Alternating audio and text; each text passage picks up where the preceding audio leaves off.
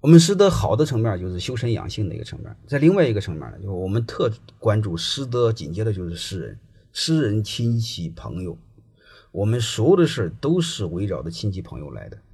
我们不管做任何事本能的先找关系。我们去任何地儿办任何事首先是找亲戚朋友、找关系，再要么找同学，再就是从师德回到师人，回到师人圈子。但是你一定要知道，一旦回到私人圈子啊，它背后的逻辑就出来了。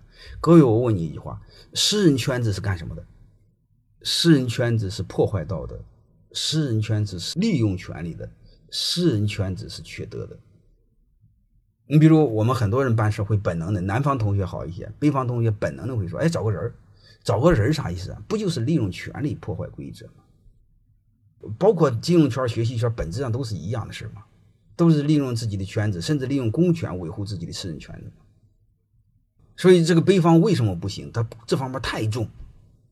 包括山东为什么不行？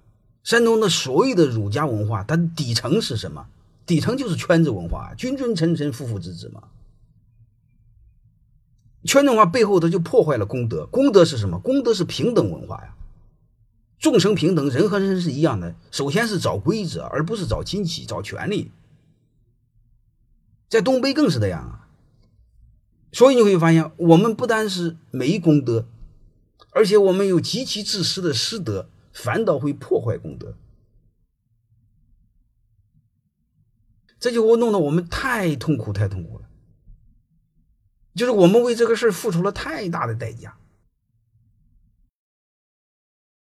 欢迎大家的收听，有管理经营。股权相关的问题可以联系小助理幺五六五零二二二零九零，微信同号。